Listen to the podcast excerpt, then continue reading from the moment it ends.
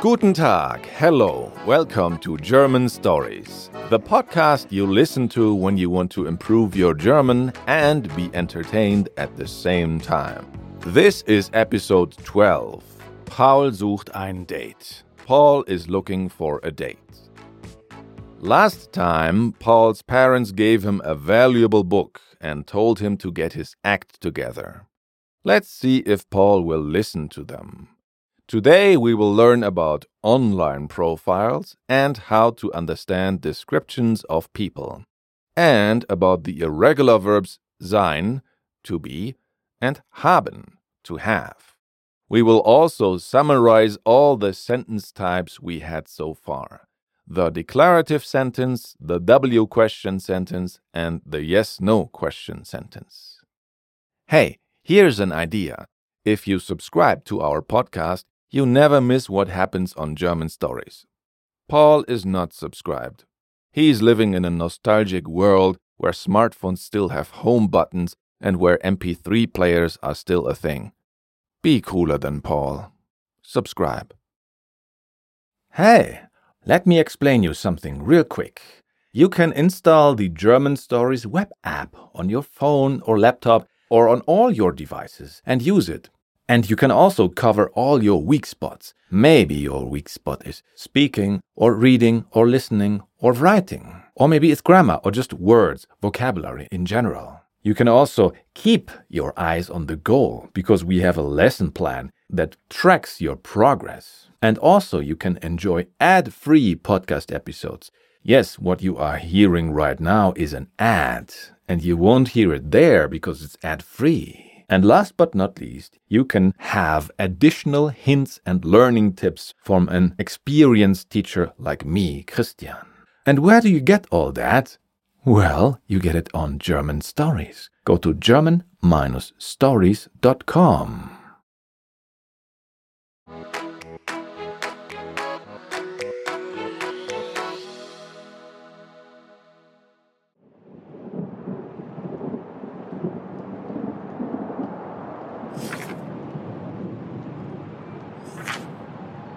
Ist das Buch wertvoll?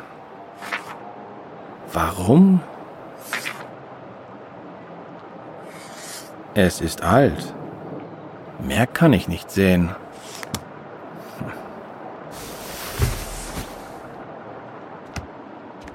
Hat die Wohnung jetzt mehr Stil? Nein. Aber ich habe keine Freundin. Das stimmt. Ich suche mal auf Finder.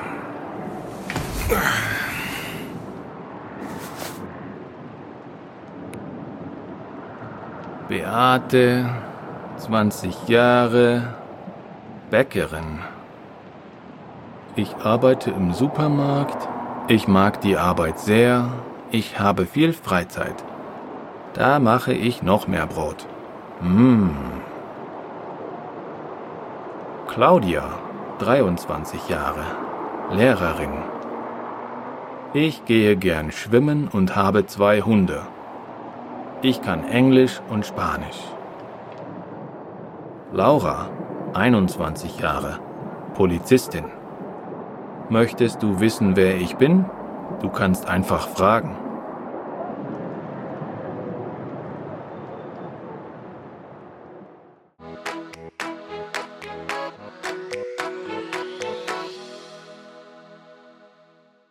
And now let's repeat the monologue and the online profiles. Please speak after me. Ist das Buch wertvoll? Warum? Is the book valuable? Why? Es ist alt. Mehr kann ich nicht sehen.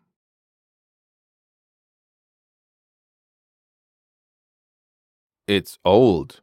I can't see more. The meaning is, that's all I can see. Hat die Wohnung jetzt mehr Stil? Nein.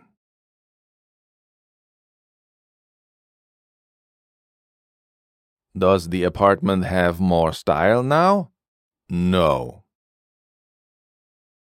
aber ich habe keine Freundin. Das stimmt.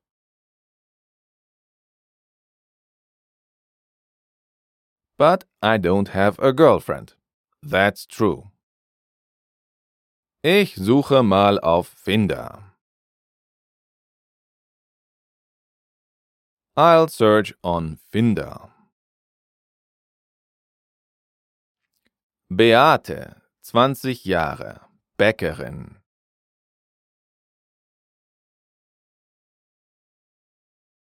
Beate, 20 years, Baker.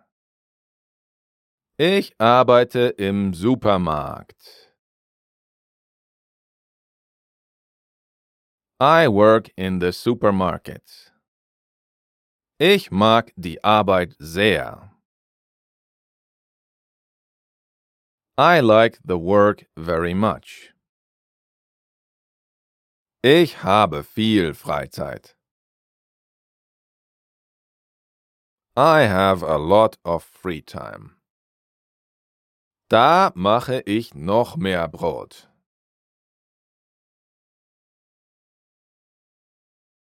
That's when I make even more bread.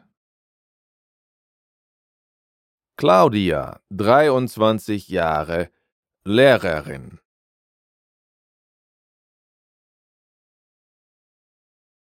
Claudia, 23 years, teacher. Ich gehe gern schwimmen und habe zwei Hunde.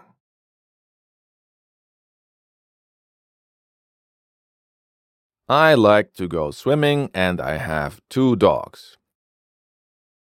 Ich kann Englisch und Spanisch.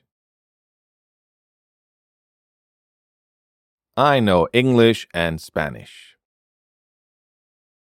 Laura, 21 Jahre, Polizistin.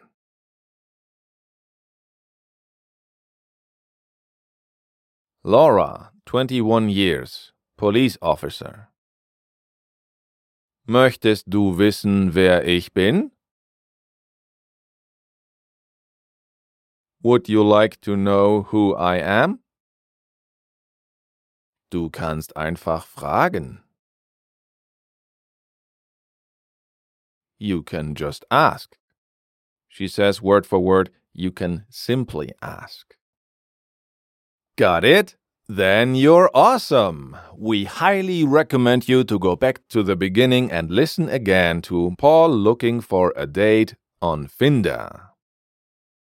And if you are looking for something, go to German-stories.com. You won't find an online date there, but our grammar explanation about German sentence structure will make you just as happy. We promise.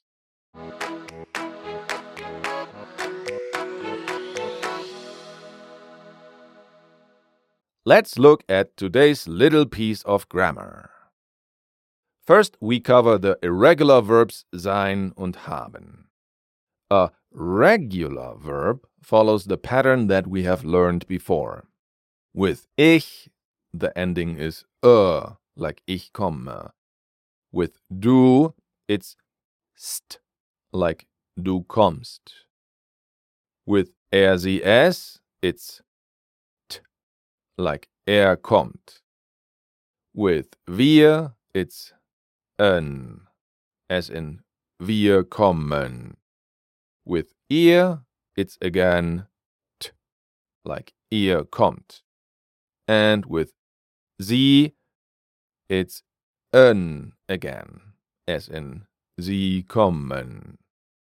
So far for regular verbs. Now the irregular verbs, the ones that don't follow the rule. Our first irregular verb is the outlaw number one. It never follows the rule. It's the verb sein, to be. Sein is a new form, but we already know the following forms. Ich bin. I am. Like ich bin Paul, I am Paul. Du bist, you are. As in, du bist so dünn, Paul. You are so skinny, Paul. Er, sie, es ist. He, she, it is. Like, hier ist die Fahrkarte. Here is the ticket. Wir sind. We are. As in, wir sind in München. We are in Munich. This form is new. Ihr seid. You guys are. Like, wo seid ihr? Where are you guys? And this one is not new. Sie sind. They are or you formal are. As in, Sie sind verheiratet. They are married. The next irregular verb is haben, to have. Here, not all forms are irregular. Can you see which ones are not? Ich habe. This one is regular. I have. Like, ich habe nicht genug Geld. I don't have enough money. Du hast. This one is irregular because it's not du habst. So, du hast means you have. Like, wann hast du Zeit? When do you have time? Er, sie, es hat. This one's irregular as well because it's not er, sie, es habt. So, hat means he, she, it has. Like, sie hat viel Arbeit. She has a lot of work. Wir haben. This one's regular. We have.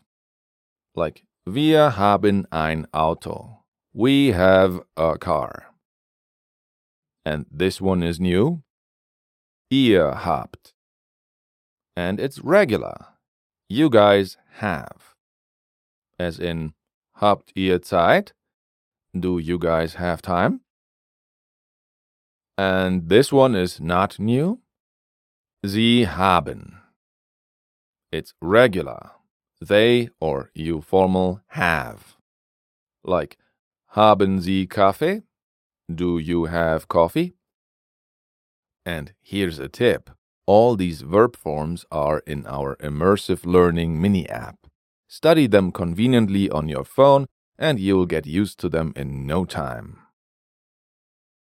And now let's go over to the three different kinds of basic German sentence structures. In lessons 7 to 9, we have discussed them already. And because repetition is king in language learning, let's summarize them. In lesson 7, we saw that when you make a statement or observation, you use a declarative sentence structure. First comes the subject, who or what is doing something. Then the verb, what are they doing?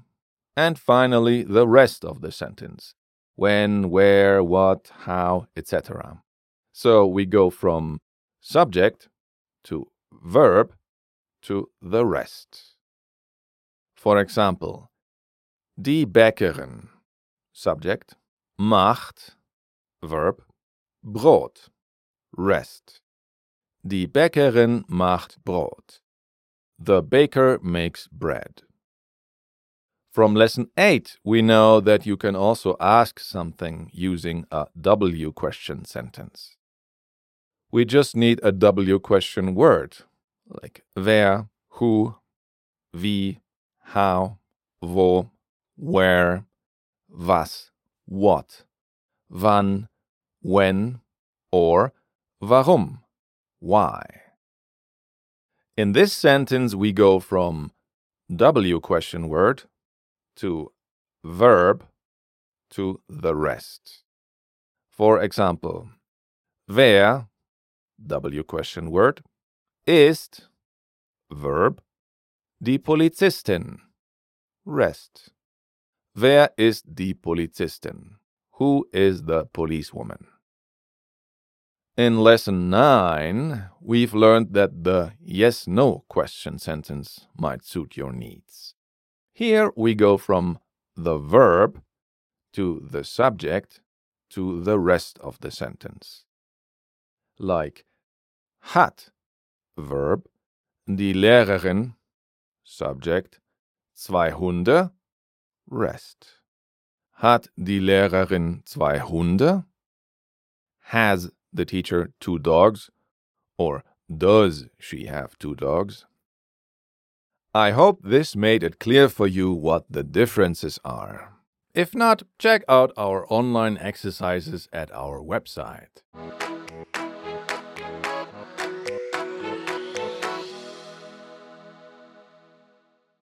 We hope you understood what happened in today's part of the story. In any case, let me summarize it for you. Paul reads the book he got from his parents. He doesn't find out why it's valuable or how valuable it is. He doubts the book will add style to his apartment. But his parents are right. He has no girlfriend. Paul is looking for a date and checks Finder profiles. Which girl does Paul like? And will she show interest? We will soon find out. Thank you so much for listening. Today's episode was written, directed, and produced by me, Christian Leuschner, the guy sitting in the huge black leather seat at the German Stories headquarters. The role of Paul was played by me. German Stories theme song by Esteban Del Pino.